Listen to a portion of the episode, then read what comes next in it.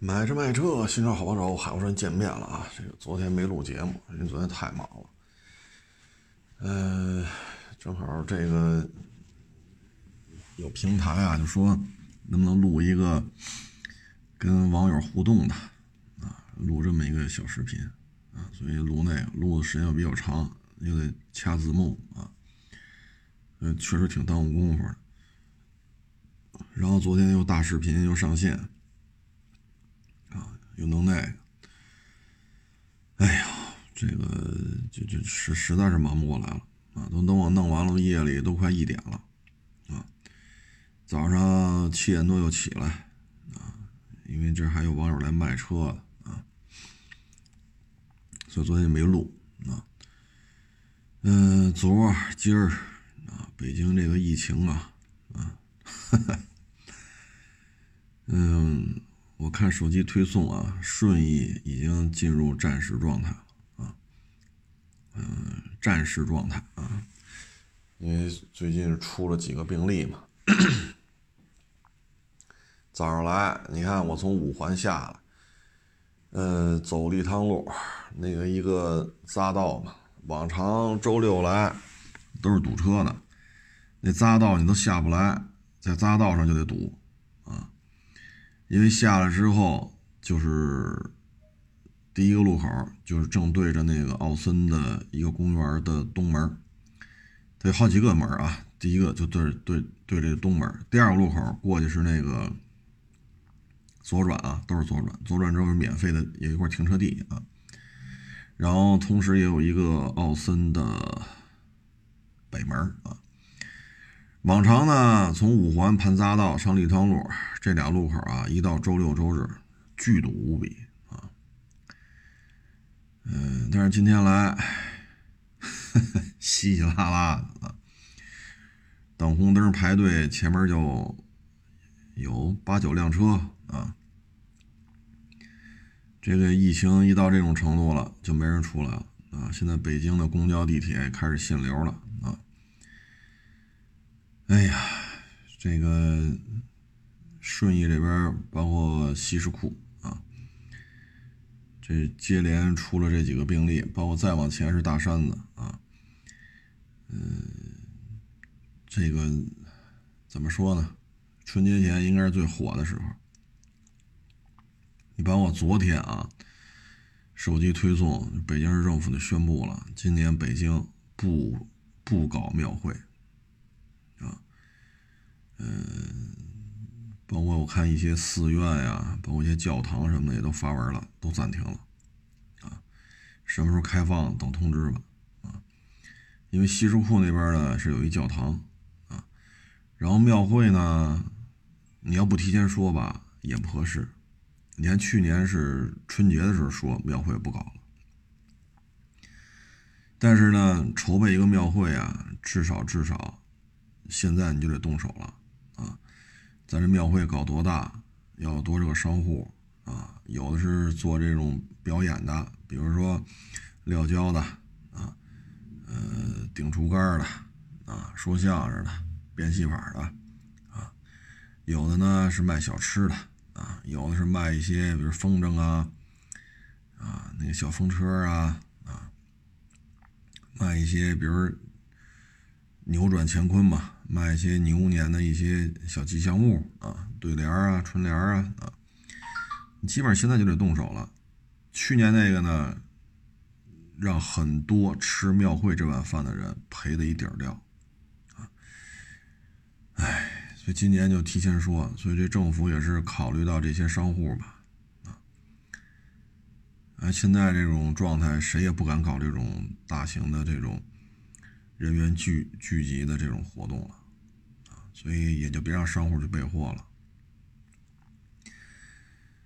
这个疫情呢，对于这个车市的影响也是很明显的，啊，嗯，来车市的人明显就变少了，啊，这两天我不是一直在说吗？上下班都不堵车了，奥森都没人去了，你就可想而知了啊，奥森都没人去了。啊，这个因为奥森呀，它是不要票的。奥林匹克森林公园，它从北四环外，一直弄到北五环外，非常大，啊，里边小山小河的，啊，园林规划呀什么的，真是挺好的，啊，你逛去吧，好家伙，这一天你逛不完，就是纯粹的一个公园啊，也没有那么多商业化的东西，很多人都去奥森跑步啊。因为它有那个塑胶的那个跑道，就是它有一段是这样的，就是这条路啊，可能有一半是柏油路，有一半是那种棕红色的颗粒状那种塑橡胶跑道，所以很多人去那跑步啊，因为也没有机动车，那里不让走机动车，啊，环境特别好啊，现在连奥森这都不堵车了，昨天前天因为事儿太多了。我都挺老板走的，都六点多了，六点半吧，好像是。我临走之前，我还趴窗户看了一下，我们这楼边上不都是村里自己盖那个四层五层的，自己村里在自己宅基地上盖那楼嘛，然后出租嘛。六点半了，因为五点多一点儿，北京天就黑了啊，六点半都黑透了啊。我趴我窗户一看，好家伙，这几条马路上啊。连个人都没有。往常我这村里啊，旁边这旁边这村里啊，这么多宅基地上盖的四层五层的啊，熙熙攘攘的。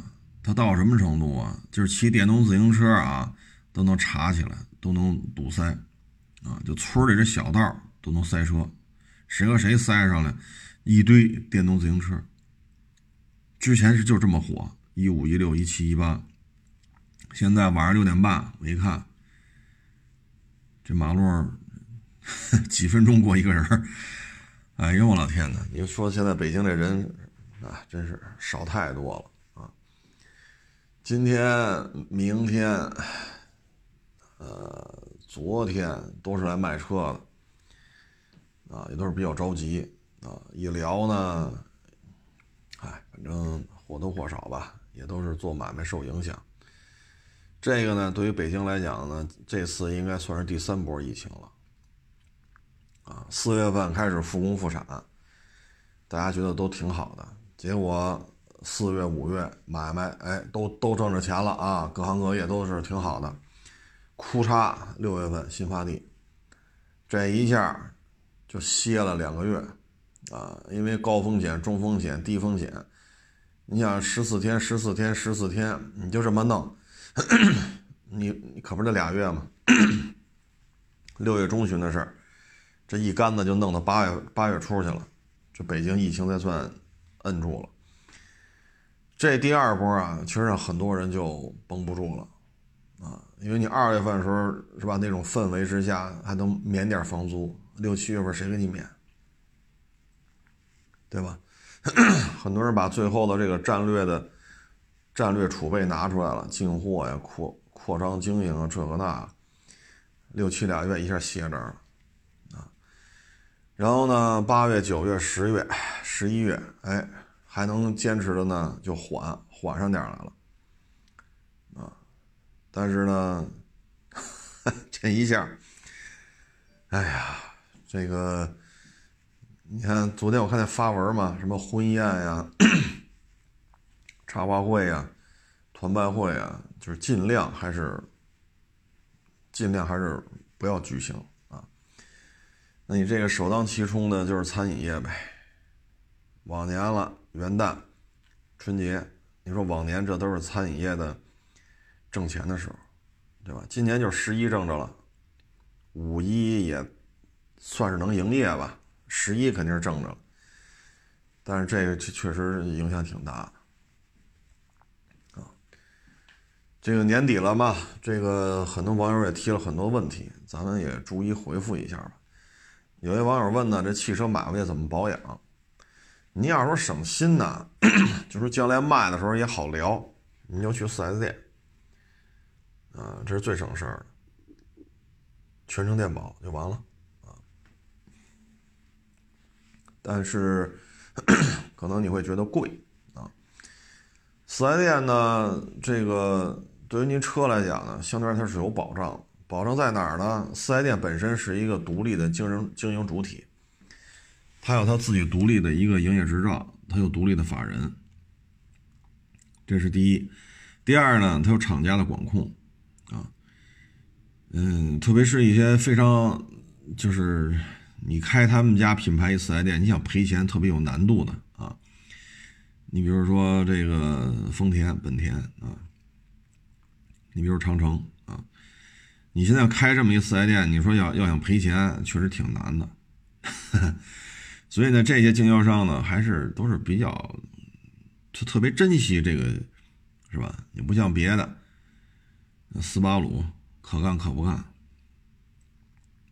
标致、雪铁龙可干可不干，啊，所以有些售后就咱就不好说了啊。厂家的约束力也就很弱了。为什么？人家打心眼里人就不想干了，干你们这牌子的四 S 店老赔钱，你还这个那个，那就索性就不干了。所以有些事还不好办。但你要去什么丰田、本田？你真是急了眼了，你就打四零零呗，那就投诉呗。那他还着急了呀，因为他这这他挣钱呢，啊，所以我建议呢，还是去四 S 店，啊，嗯，毕竟呢，有些事儿吧还好办点啊，因为你路边店的话，他这个是吧，今儿在明儿不在的啊。我今儿发微博还问来着，就是您的车，您是去四 S 店、电商平台还是汽修厂做保养？嗯，有一个网友给我的评论，我觉得印象特别深。他说呢，他是老去一家汽修厂，说那汽修厂干了二十多年了。哟，我说这个不容易，就按现在就以北京的现状，说汽修厂干二十多年，太难了啊。不是说你不愿意干啊，也不是说汽修厂说就开一家赔一家，也不是这意思。他汽修厂能挣钱，但是二十多年还能维持，这真是不容易啊！这基本上就是一代人啊，一代人的青春就耗费在这儿了。现在北京呢，你像干汽修厂吧，首先这个执照就很难办，这是第一。第二呢，它是往外。啊，让你往外走，嗯，因为它牵扯什么呢？第一，你的环保问题，你做汽油厂，你更换这些油液滤芯儿，你这些东西都属于对环境有污染的，特别是换下来的这些油液，你说换来的机油啊、变速箱油啊、后桥油啊，对吧？防冻液呀，等等等等，刹车油啊、转向助力泵里边的那些油啊，等等。你往哪儿倒，就牵扯一个环保的问题，包括你换来的这些用旧了的火花塞啊、刹车片呐，对吧？这些耗材，这也是有一定污染性的，这是污染环保啊。第二就是您的这个消防，这个车呀拆呀装啊，包括一些动一些家伙啊，它难免不产生一些火星子。啊，你在汽修厂你干过你就知道了，保不齐就会出现一些火星子，啊，电砂轮啊、手枪钻呀，啊，包括钣金大师傅用那家伙，而你周围有大量的油液，你说咱把防冻液点着了，这这难度太大了啊！但是呢，你这里有这么多的机油用完了呢没用的，还有这么多的包装纸、包装壳。然后呢，还有这么多高温的设备，比如说这发动机着不着？这一着是不是高温？包括你给人家修电路，那这电路那会不会出现大火花的情况？等等等等等等。所以呢，消防安全这也是一个非常容易出问题的地方。啊，第三个呢，就是您这个扰民的问题。你说咱修车，那不可能没动静吧？对吧？你说你我我拍举升机视频，那那就是汽修厂的举升机，你听听那背景噪音，叮了当啷，叮了当啷的，对吧？您试车踩油门是吧？拆这儿弄那儿，好家伙，这周围居民干不干？所以呢，现在汽修厂呢，在北京其实挺难做的，不是说技术不到位的问题啊，不不不是这意思，不是说一开就赔，也不是，他也有挣钱的啊。主要就是现在呢，环保的这种考核压力，包括安全啊，安全生产啊，扰这个扰民，你周围的居民都烦，天天打电话啊，什么街道啊、居委会啊，要么打电话这个那，那当地的这个主管部门他也受不了，那只能让你走啊。所以北京要汽修厂说干二十多年没挪没挪窝，那实属不易。嗯，这也是没办法啊，没办法。咱们现在这汽油厂这块儿，哎呀，我觉得还是应该再探索一个更加适应这个二零二，咱就按二零二一年说吧，因为没几天了，就明年了，还是应该适应这新的时代。对于您这些环保、消防、安监、扰民，还是应该有自己的这个新的一套管理的。这种标准出来啊，你不能全轰到六环外啊，毕竟这个六环里边住的人还是挺多的啊。这个北京这个六七百万辆车，可能相当一部分都在六环里边。我也去过一些比较高大上的汽修厂，他们那汽修厂呢，首先啊，人家呃周围啊，它是有那个电动门的。电动门呢，外边还有那个大棉毯子，啊，这个起到什么作用呢？第一，这个车间里边的噪音呀、排气呀，就废气啊，它跟外边有一个相对封闭的一个措施。这这个这个电动门啊，然后呢，那大那个棉毯子呢，相当于有一保温啊，因为冬天很冷，所以车到了那儿呢，那电动门卷起来，然后你往里开。啊，大棉毯子上面都有那个防滑处理啊，它不会把你车划伤，你开进去就完了。你开进去之后呢，它那门就降下来了，大棉毯子也也跟着，这样的话呢，里边也不冷。停到工位上之后呢，有些活是需要着车的，他会在你排气管子上插一个那个管儿，把你的废气全采集出去，啊，然后进行一些无害化处理，再排到大气层里边。啊那个给我印象还是挺深的。然后呢，这个维修车间的地板非常的干净，它专门的油液这个回收啊，油液的收纳处理非常干。你看这地板吧，哎呀，真是你看不出来这是一个机修车间啊。然后呢，这个工位上呢，油液是有专门处理的，尾气是有采集的。然后整个车间跟外面这个空气相对是隔离的啊。确实做的挺好，但是吧，这个成本就很高了，因为你不去四 S 店，最主要的诉求是什么？你觉得它要贵。可是这个汽油厂如果做到这个份上了，它就不可能说比四 S 店还便宜。因为有些汽油厂呢，它就是我去了之后一看，好家伙，我说你这便宜不了。它没错，我们这收费跟四 S 店这说不好谁便宜，没办法，不是所有四 S 店都机油车间都做到我这样，我做到这样了。所以我收费就不可能便宜，成本在这儿呢。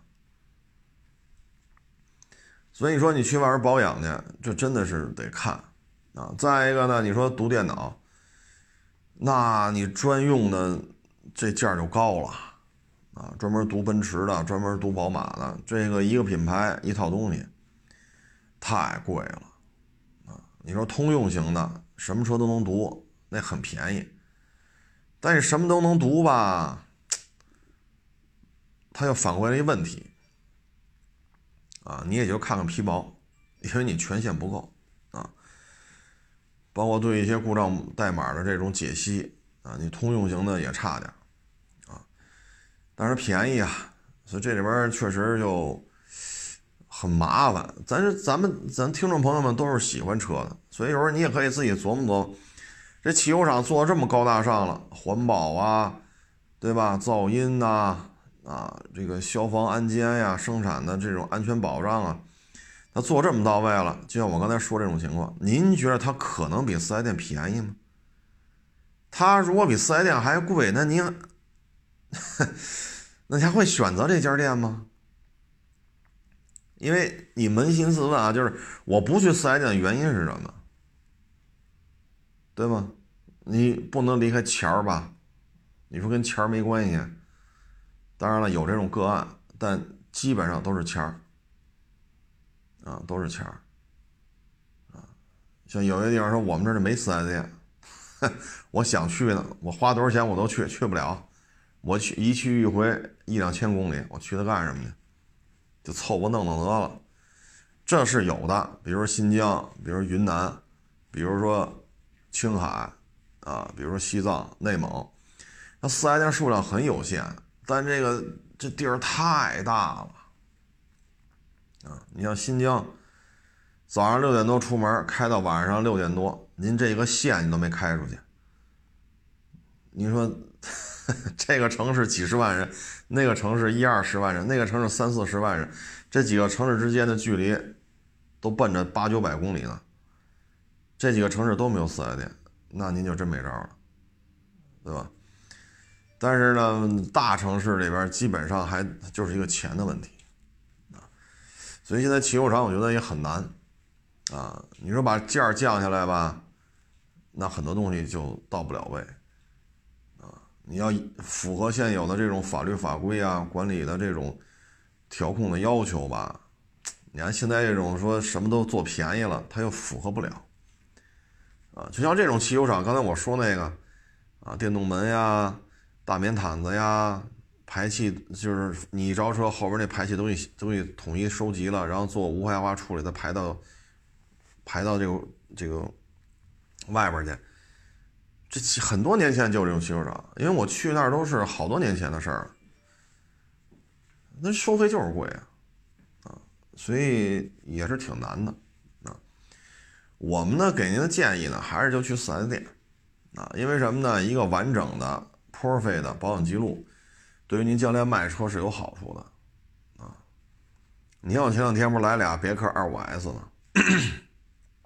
一个呢是五手车。四手五手了，我记不住了。然后呢，还还是外转精，但是全程电保。另外一台车呢，北京个人一手，还没过户，啊，还是原车漆，但是没有保养记录。你看那个全程电保的，来了就没。那原车漆的没有保养记录的，北京个人一手的，卖了就卖了好几天。你这里是有差别的。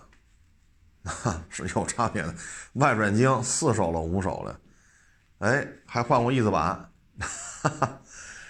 但是人家来了就没，啊，所以有些事儿您还是得琢磨琢磨琢磨啊，因为将来您卖车的时候您就知道了，啊，特别现在买车越来越挑啊，要记录，要这个，要那个，那个这这个那，咱这啥也没有，你可咋整？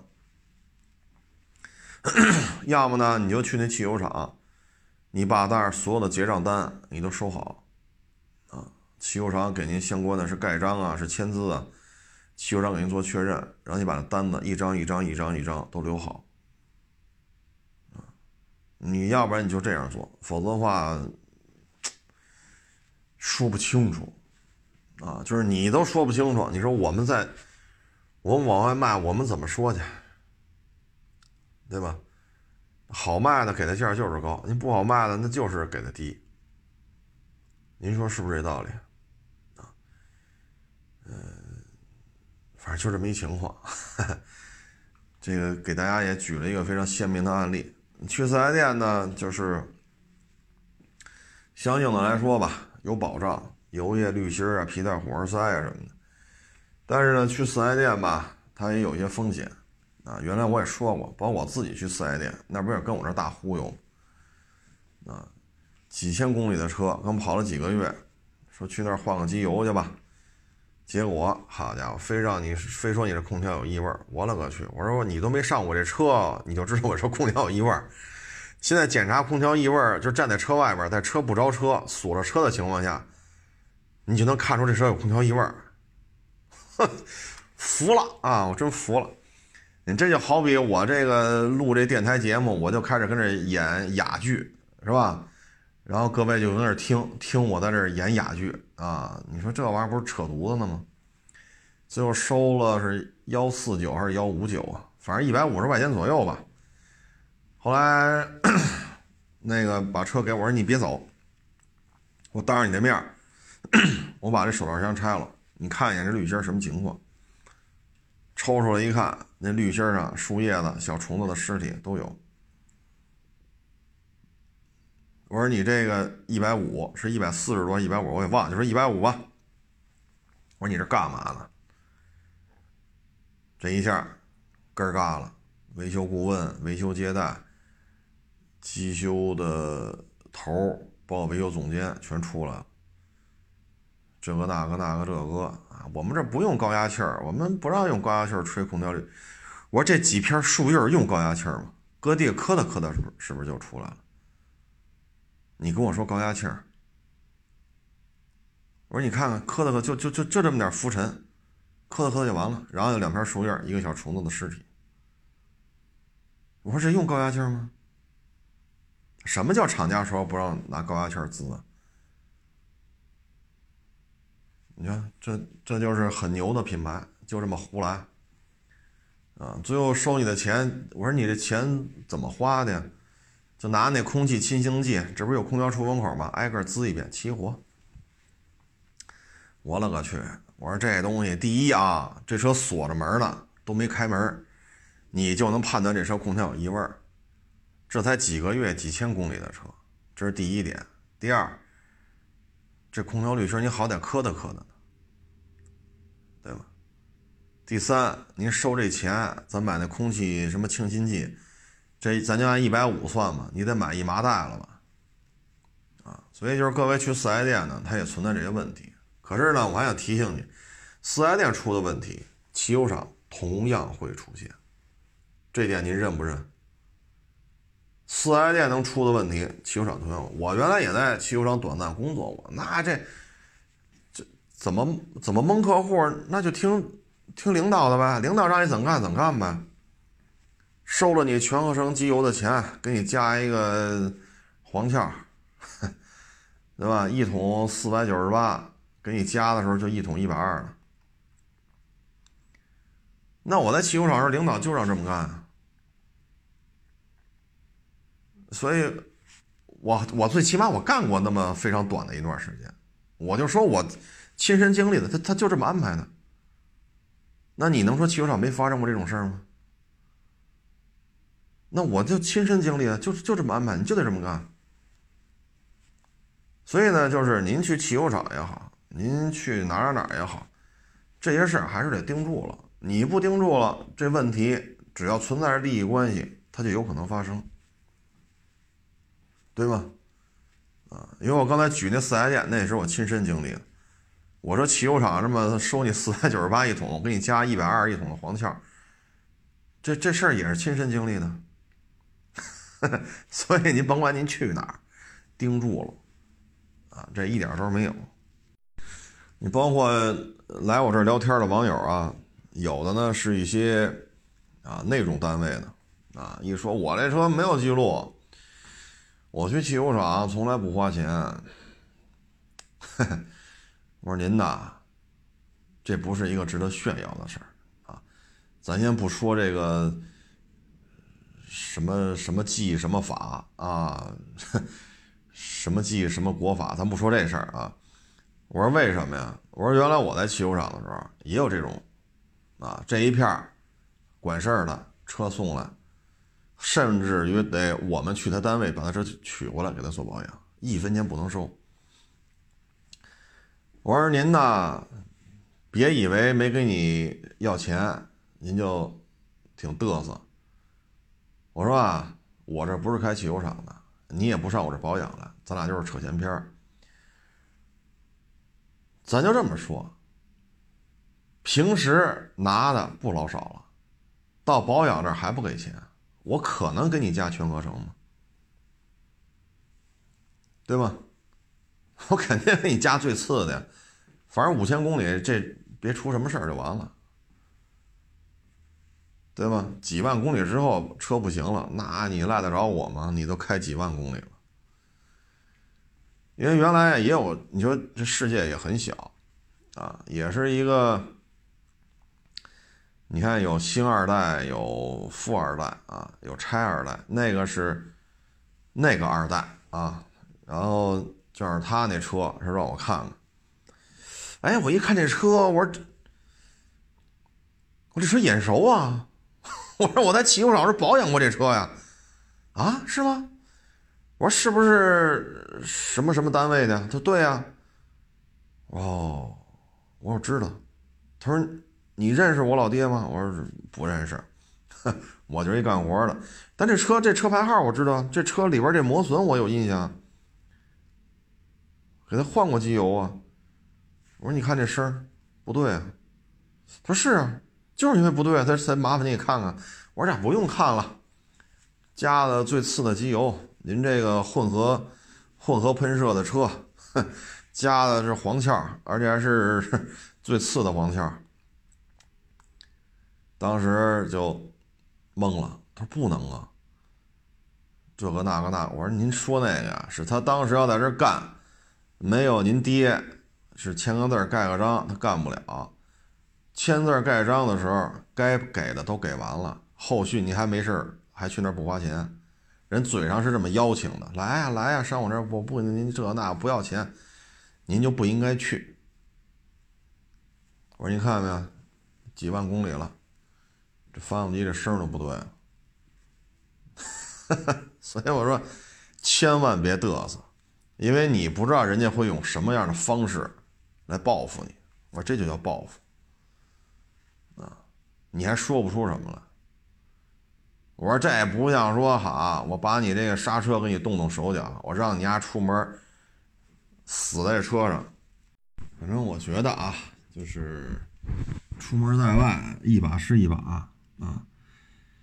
嗯，因为咱这听众朋友当中有很多都是一些特殊单位的啊，可能您出去保养去就是不要钱，但是我得提醒您了，一把是一把，车上给你动手脚。太容易了，啊，您别 是吧？嗯，有些事儿吧，你得权衡好了，啊，权力呢确实好使，啊，但是你不能摆平所有的事儿，人呢也不可能所所有的事儿都懂，啊，所以该花钱还是要花钱，否则的话这车呀。真是，嗯，就车本身啊，它就是一个机器啊，它没有感情，它也没有七情六欲啊，嗯，但是有可能这车就平白无故就这么被折腾废了啊，嗯，这就是网友嘛问我这个保养的事儿啊，我给您答复就是这样啊，不论是去汽修厂，去这儿去那儿，还是得盯住了，嗯，你说平台也好，汽修厂也好。四 S 店也好，有没有可能用到假件儿？有，啊有。你像有些嘎七嘎八的车，四 S 店早就就是当时卖就很少，停售都超过十年了。然后你说你去四 S 店换件儿，那有些时候四 S 店只能去汽配城抓件儿。因为我原来去汽配城就看见四 S 店跑这买件儿，没办法。啊你找厂家，这车都停产十年以上了，啊，有的是真给你定，有的呢就是给你瞎凑合，所以有些事儿还真得盯住了，嗯，但是甭管你去哪儿吧，您的如果是四 S 店，那能查出来；如果是电商平台，如果是汽修厂。一定要把每一次去的单据、纸质单据要留下来，啊，这一点很重要，对于你卖车的时候是有帮助的，啊。至于说假件的问题嘛，啊，假皮带，啊，呃，一些刹车片根本就不靠谱，啊，这我们都遇见过，但是那么显眼的假皮带，那么显眼的假假刹车片。在四 S 店倒是没遇见过，啊，但是外边的平台、汽修厂倒都是见过，啊，假的不能再假了，啊，所以各位还是自己多，你要整不明白，你就四 S 店就完了，啊，咱别费这劲了，啊，你说这车圈里，你要说您会修车，那也行，对吧？就今天那个微博上那网友说，我原来就是奔驰店的维修技工，我现在出去就借人汽修厂的设备用，给人点设备使用费，我都自己干。那您要有这两下子，那行。您要是似懂非懂，啊，网上看个教程，是吧？小视频平台看几段小视频，嚯，您就去汽修厂指点江山去了。那人机修工心里想：操，这傻叉又跑这儿叨逼叨叨逼叨了，呵呵，那哎糊弄你还不容易吗？所以各位呢，咱就别。是吧？就是那是人家的买卖，咱不是吃这碗饭的，该交钱交钱。啊，您整不明白你就四 S 店。你包括我去那个，我开了几个月几千公里的车，去四 S 店换机油去，这不就倒逼哦？给给钱做，啊，没问题，给你钱你做，咱不跟你抬这杠。我倒想看看，车门都没开，车我还锁着呢，你怎么就知道空调有异味？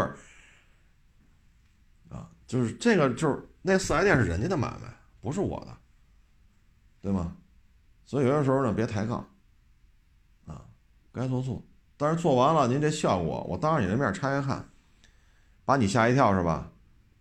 你这么着糊弄多少辆车主了是吧？没遇见过一个当着你的面嘁哩哈喳把车这块这个手套箱拆了，空调滤芯拿出来，没遇见过是吧？今儿你就遇见了，咱要讲理，咱这时候讲。证据确凿，咱这时候讲，车没开走，监控拍着，你把钥匙给我了，因为我交完钱了，好，到那边打开车门拆，当你面拆，啊，所以咱要是整不明白呢，咱就勤盯着点啊，像四 S 店也好，汽修厂也好，嗯，一般它都有监控，啊，再一个呢，不要跟人家抬杠，你像我这个呢，是我为什么不跟他抬这杠呢？因为你要给我做保养。你说要非要多收这笔钱，我交，行吧？你当时要把滤芯给我换了，我绝对不说什么，走人。你要滤芯没给我换，给我清干净了，我也不说什么，我走人。但是换完机油了，换完滤芯了，哎，所以各位啊，我就说这么一事儿，您自行把握这尺度。就到人家的地面上，人家的买卖，有些时候别太像原来我说过那案例，还有好几个网友不爱听。还跟我这没没了的，那个案例啊，我反复说过，就人家就俩举升机，你把车开人家那儿去，然后呢，学嫌人件贵啊，换四条轮胎、变速箱油、机油机滤、火花塞、皮带、刹车片吧，刹车油好像是这么点东西，然后呢，你嫌着所有东西都贵，你自己上网买去，买了就给人一百块钱，人把所有东西都给你换一遍，我勒个去！这干这么多活给人一百块钱，我就问你一句了：这一台车啊，干这么多活三十分钟能干完吗？干不完。一个小时能干完吗？一个小时也干不完。一个人能干完吗？一个人也干不完。你明白这意思吗？这么多活得照着半天得俩人干，给人一百块钱。不要跟人弄这个，我您放心吧，您这车人绝对不会给你上心给你弄的。轰不走你，为什么呀？你把车停在举升机那儿一锁车，您走了，您出去买件去了。人一共就俩举升机，这举升机用不了了，你把车锁这儿了，然后呼啦呼啦过了几个小时，把几个小时把件拿来换吧，给你一百块钱。您明白这意思吗？不能这么干啊，不能这么干啊，所以各位就自行拿捏吧，咱都是成年人啊。嗯，反正我相信这么一句话吧：天天晚上，天天网上啊，别晚上了，天天在网上抬杠啊，啊，这个找茬儿啊，啊，这骂大街呀，啊，这样人呢，生活当中一般来讲都是，就是混的不怎么样的人，啊，真是说在社会上，是吧？有点有有有有点名儿。啊，这个吃得开啊，这家里家外混的都挺好的。您放心，这样人上网，他绝对不是那种骂大街的主啊。上这儿找茬来，上那儿抬杠去啊，骂骂这个，骂骂那，您放心，我遇见过啊，网上呵言辞犀利啊，撅这个骂那个，噎这个怼那个，见面一聊，一句整话都说不利索啊。我跟他聊天，我能把我自己聊结巴了，你知道吗？现在也是大 V 啊，汽车圈里大 V 啊。你是他他小孩的时候，十八九、二十出头的时候一见面，说话都说不利索，一句整话都说不利索。网上可犀利了，所以那个年代就生动的案例就告诉我了，在网上就这副状态的啊，这副精神面貌的，生活当中就是这样，啊，嗯，反正就各位自行拿捏吧，自行拿捏，自行体会啊。嗯，说到这个呢，还有一就是摩托车，摩托车呀，这个四 S 店的概念啊，嗯，其实摩托车基本上就是一个。推维修点儿啊，那九十年代玩摩托的时候，嗯，我们家附近啊有南方摩托车的一维修点，嗯，老山那边呢有本田的，嗯，还有卖胯子的，啊，其实就是前店后厂呗，对吧？这个卖车修车一块弄。摩托车的现在已经高大上了啊，尤其是一些高端品牌啊，呃，这个整个展厅的面积那可不是说两间小平房了，是吧？说两间小平房后边弄一院子，白天把车推到平房门口来，晚上把车推到后边院子去啊，白天好展示啊啊。屋子里呢，一个是备件库，一个是机修啊，各种设备。现在这四 S 店。就摩托车这个，我觉得不比汽车四 S 店差啊，非常的豪华，面积也很大，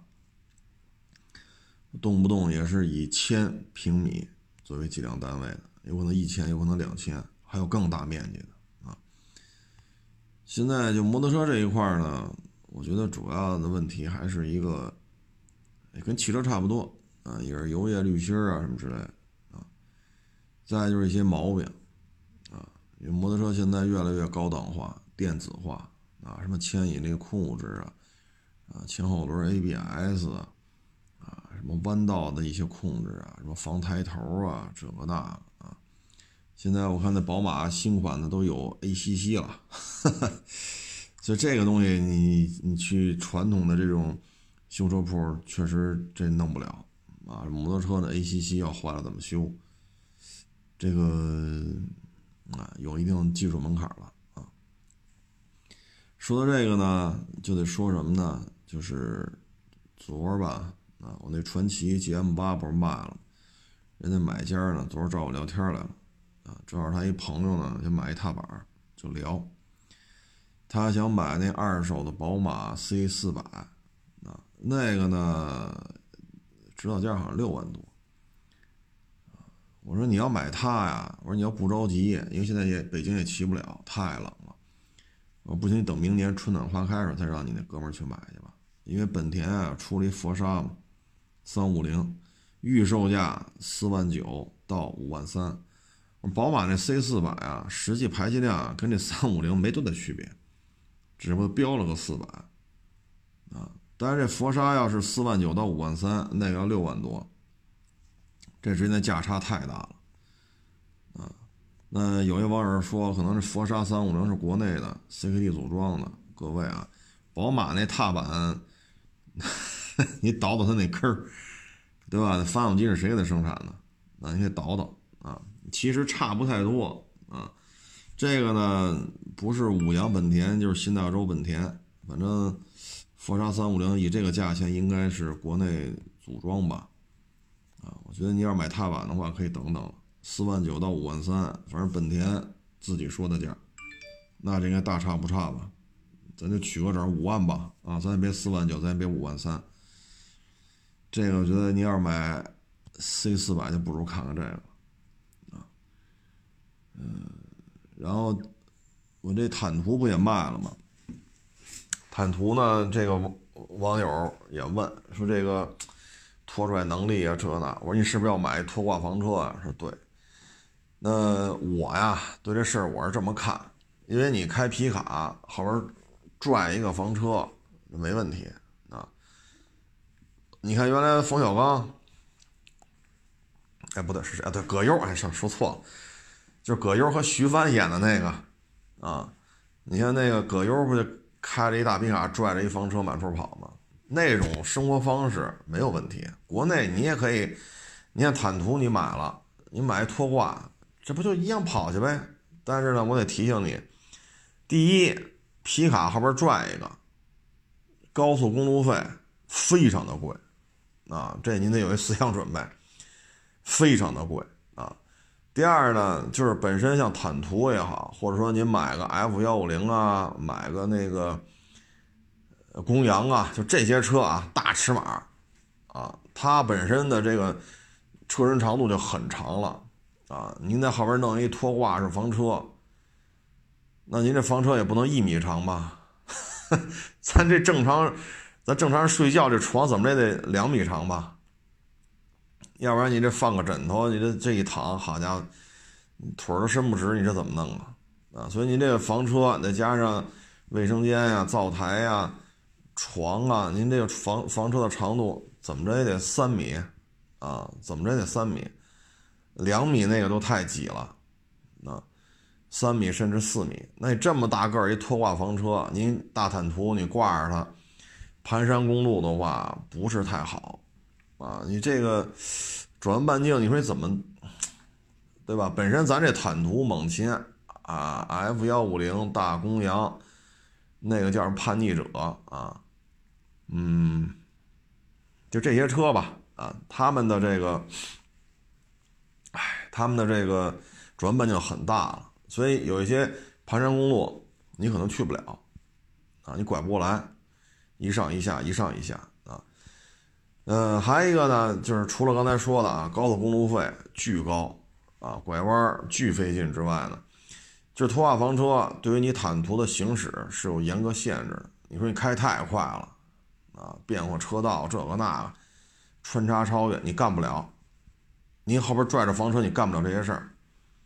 你开的太嗨，后边这房车就容易出事儿。那要甩出去，因为你是你是连接嘛，对吧？你不是拿一后皮筋儿蹬着，对吧？你这后边硬连接，它要翻了，把你的坦途也给拽出去。所以这个开的时候特别的小心啊。其实我是不太建议在国内这么用啊，因为夏天的时候。我这不来一坦途，我来一个途乐五点六嘛。夏天的时候，有一个老哥找我来，他那就是长角号。他为什么换坦途五点六呢？他说开长角号拉着拖拽房车出去收费太高了，受不了。所以他想把那个长角号卖了，房车卖了，然后买一途乐得了。途乐不是大吗？比陆巡便宜。他说跟里边打一地铺啊，因为座舱大嘛，第二排、第三排也不坐人。就他自己，第二排、第三排，哎，就能睡一会儿，啊，然后带点那种便携的那种小锅啊、小碗啊，自己简单的弄点吃的就完了。所以这个就是真是得提醒你了啊！接下来的问题呢，就是它跟那种自走房车差不多，它的问题就是什么呢？很多景区不让你进。前两天我还看一个房车基地的一老板拍了一个视频。他说：“我们这房车基地啊，运营了有一年了。我看那景观呀，应该是南方的啊，因为那树啊什么的，那个细雨霏霏呀，那感觉啊，那植物什么像是南方的。那老板就说嘛，他说我们做这房车基地啊，做了一年了，来了很多天南海北的朋友。我们也是啊，通过在房车基地嘛，我们提供服务，他们在这里欣赏我们这里的这种大好河山，都挺好的。”但是呢，在实际运营当中，呢会发现了，它这个房车基地呢，首先它有上下水管，它有充电的那个接电口，啊，然后它一个操作台，就一水池子，有水啊，你在这洗漱什么的，然后有上下水管，有充电管，啊，还有那个车位的照明灯，啊，等等等等，人做的确实也挺到位的。他说：“你看我们这一年啊。”光这个车位啊，因为这一个车位嘛，它是硬质路面，是我没太看清楚，是水泥的还是方砖铺出来的？你房车就停在这儿。然后呢，这个车位周围都是绿化带，它给隔开了，就保持一定的私密性。然后这个车位当中它有那个照地灯，大概有半米高吧，就是有灯，就提醒你车位在哪儿啊。结果呢，你看这灯都给撞坏了，也不跟我说。还有那防水的充电口嘛，给房车供电嘛，把那防水罩给我弄折了。说这下着雨呢，他说：“你说你把我这充电充电桩这接口这防水罩就给我弄折了。”他这出了事可怎么办呢？再一那上下水那个接口也给弄坏了。旁边不一个水池子嘛，啊，你可以站在这儿，在这水池里边洗漱什么。他说：“你看这些垃圾。”我这水池子和边上这操作台都是垃圾。然后呢，说这台子、水池子、是操作台是垃圾，你看这车位上全是垃圾。那是一个房车营地的老板嘛，拍这视频时候我看也是挺生气的啊。那房车的车上我交了钱了呀，一个车一晚上多少钱呀？我该交钱交钱呀。哎，你看都挺有理的。所以呢，你看到这个你就明白了，为什么很多景区不让房车进。你开一坦途后边挂一个房车，人不让你进。你开一自走房车啊，比如说大通啊、依维柯、全顺呀，什么这个那个，你改不来改不去的，人也不让你进。原因就是这个房车基地老板所说的这一些啊，就是这个自律性啊，现在确实做不到。啊，很多时候就是我合适就行。啊，你帮我夜里十二点给你打电话，啊，你说明儿我去四 S 店换机油，换什么机油合适？你夜里十二点不睡觉，我也不睡觉，是吧？他觉得我夜里十二点我给你打，我没问题啊，我合适啊。要么早上六点给你打电话，哎，你说这个零七年凯美瑞多少钱买？这零七年凯美瑞在哪儿了？你验了吗？你没验，你就看了张图片。那你也不验，我也不验，咱俩这聊什么呀？所以他很多人做事儿吧，就是我合适就行，我不管别人。现在就你看这个房车营地就出现这种情况，都这样吗？不是，但肯定有人这样，否则的话他在营地里不会弄成这个样子啊。所以就是为什么景区不让房车进，它是有原因的。当然了，这些可能都是一些小事儿啊，咱都可以统称为小事儿。那还有大事儿，比如说你是否会生火做饭，生火做饭做开水，这个那是否会导致火灾啊？包括咱原来也说过，你上那些自然景观的景区里边生活去，人家晚上景区里荒无人烟，可能几十公里、上百公里都是这景区，然后就没人了，您非得跟这住，晚上野生动物来怎么办？是野生动物把你伤了，这景区也得担责任。你把野生动物伤了，景区也也是麻烦事儿。同样人迹罕至，非常荒凉，你跟这吃啊住这个，人一看开房车来的，肯定有钱啊，这车上肯定有钱抢呀呢。是人把你打了，还是你把人打了，还是你们两败俱伤？对于景区来讲都是事儿啊。说你扔垃圾呀，这个那个，哎，那小事儿，小事儿啊。所以呢，买房车出去，现在确实存在着很多的这种问题，啊，不是说所有的房车都这样，但是我们就以刚才说那个房车营地那老板拍段视频为例，那现在这么干的人显然是有，啊，所以呢，我是我也跟买过坦途这网友说，我说你别买拖挂房车，啊，实在是太累了，反正坦途第二排也大，你把车停好了，上第二排，啊，现在天冷，你带点。保暖的东西，第二排眯瞪一会儿没问题，因为坦途第二排很宽敞，啊，真是有那个说自驾游去，该住酒店住酒店，啊，咱别较这劲，就非得享受房车生活。那广告片我也会拍，啊，没问题，钱到位，我把那房车广告片拍的跟花似的。实际上是不不是那么回事儿啊。你把我拉的屎、撒的尿，最后都跑那盒子里边。你现在有的房车是无味封装，啊，无味封装，你可以好一点。你那没有的怎么弄？屎啊尿逛得来逛得去，干的稀的是吧？逛了仨钟头，好家伙，那味儿可可可可正了，那味儿啊，可匀了，啊。浓汁厚味儿。我一说这个，估计给我开恶心了都啊。所以这个我是不建议购买啊。这个东西您最好买这算好账了啊。那咱再说这个这个四 S 店，包括这摩托车啊，如果能去摩托车的这个，它它叫四 S 店也行啊。比如说本田叫什么之翼啊，它现在又出了一个偏低点儿的，然后偏高点儿，它分两个两个档次啊。铃木也有。啊，川崎也有，杜卡迪什么都有，能去那还是去那，包括春风、全江啊。呃，汽车呢也建议去四 S 店啊。就四 S 店而言吧，今年肯定是处于一个还是萎缩的多，倒闭的多啊。我们这边有一家吉利的四 S 店没了，一家起亚的四 S 店没了，还有一个斯巴鲁的没了。然后那边那一溜全换了，除了奔驰还在，后边那几家四 S 店今年四月份开市以后全换东家了，就品牌全换了。然后昨天买我传奇的那个网友还跟我说呢，说他说买这车嘛还在质保期呢，一查四 S 店，哟，原来他买那个现代车的时候，那现代四 S 店现在。怎么这改成传奇了？那就赶紧去看看去。哎呦，还真是嘿，原来这家店我在这儿买的现代啊，开了这么多年了，再一回来一看，好改成传奇了。他说这不错啊，守着家门口。然后今儿不就开的那个传奇四 S 店保养去了吗？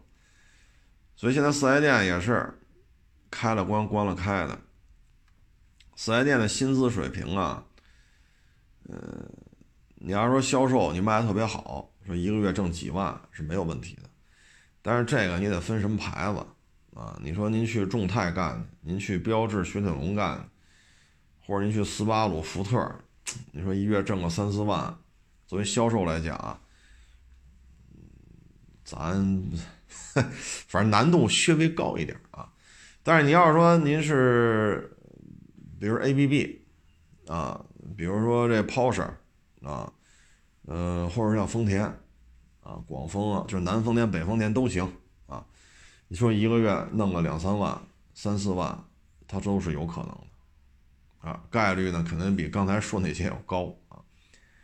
现在四 S 店呢，咱们国家一个四 S 店平均看啊，因为七八十人，啊，七八十人到八九十人，就平均看，中国这些四 S 店的数量，平均从业人员大致这样。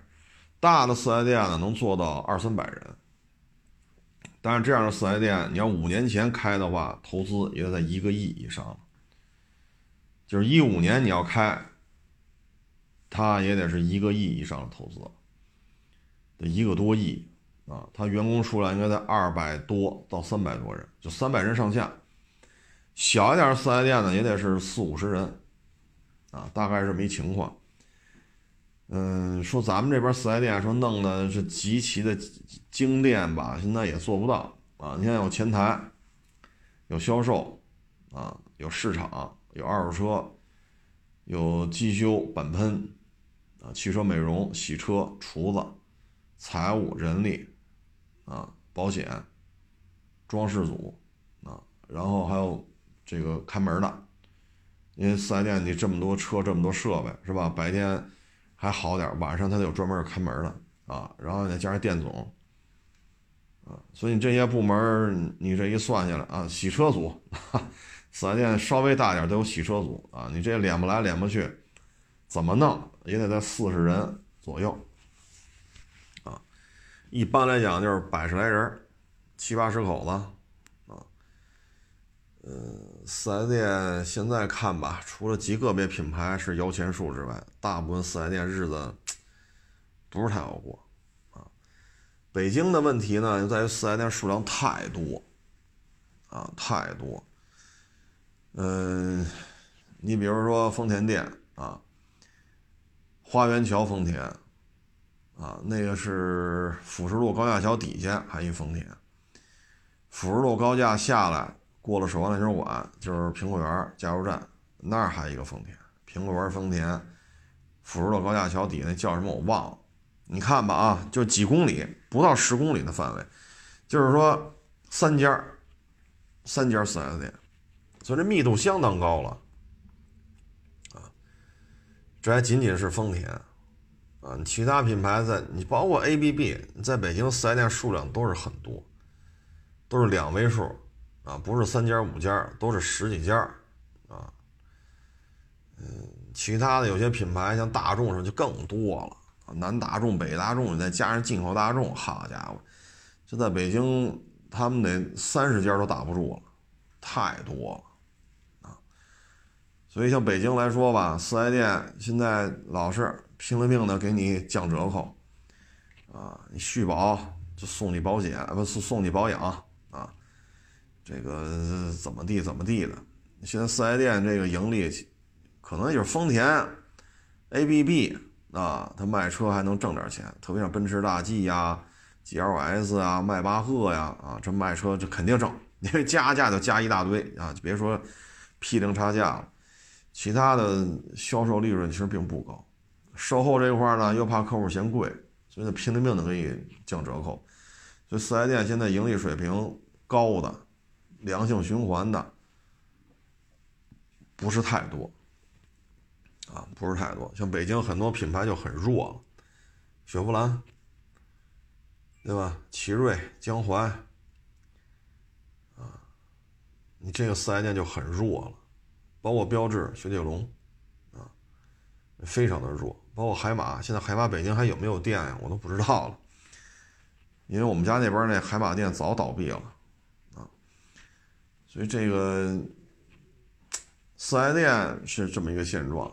啊，汽油厂呢，就像刚才说的，往外不停的往外搬，啊，所以很多非常优秀的技师呢，因为种种原因吧，这个店你刚干，干了两年，得拆了，你再往外找，啊，比如三环搬到四环，四环干两年不行，不让干这种企业了，拆，得搬到五环，五环干两年。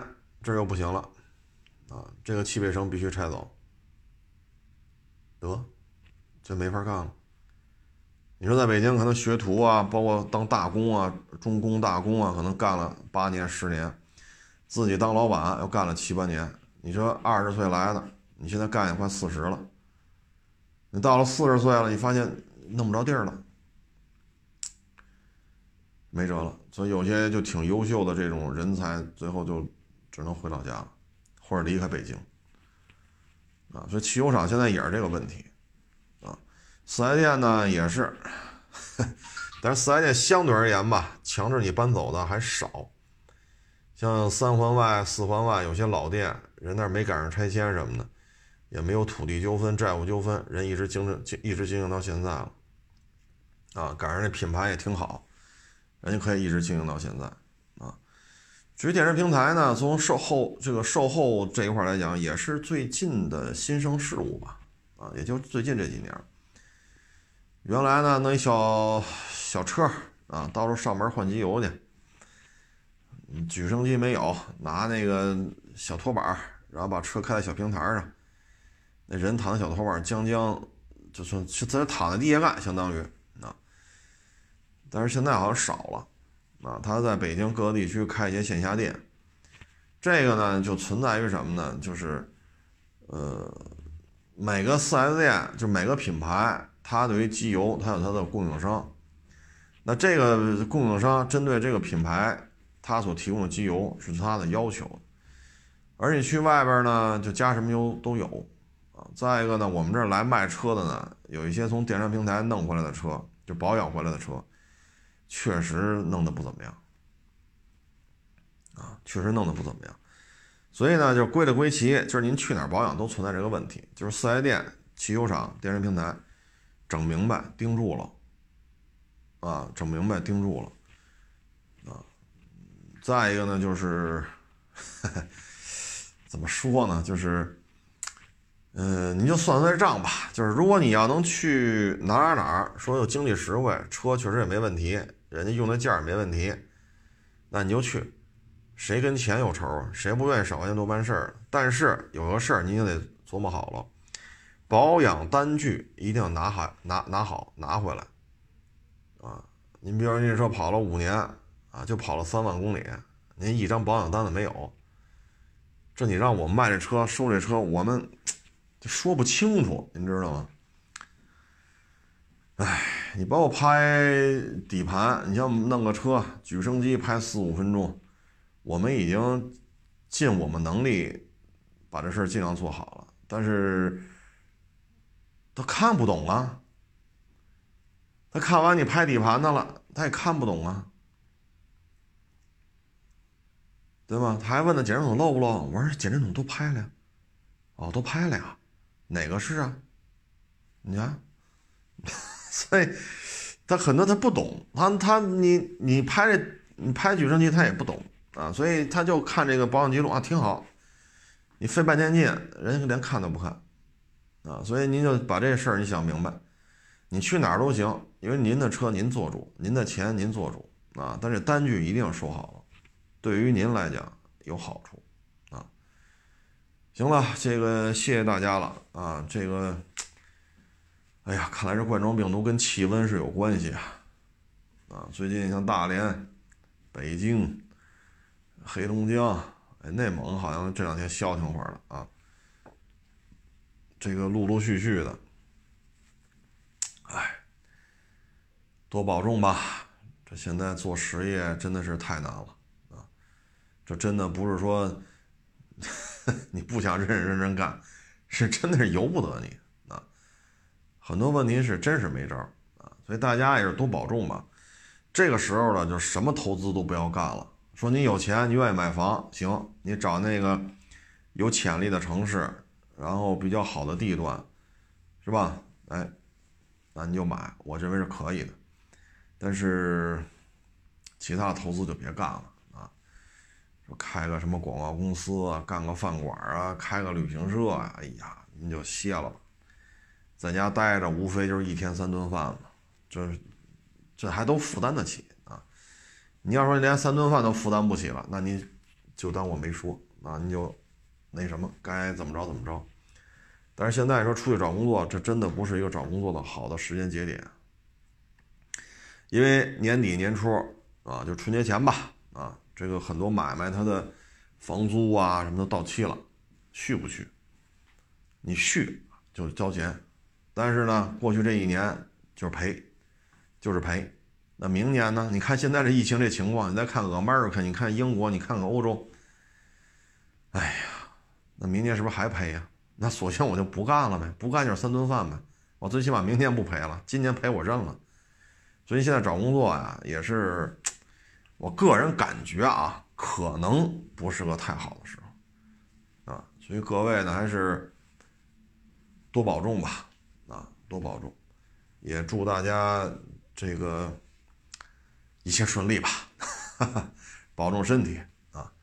谢谢大家支持啊！欢迎关注我的新浪微博“海阔试车手”微账号“海阔试车”。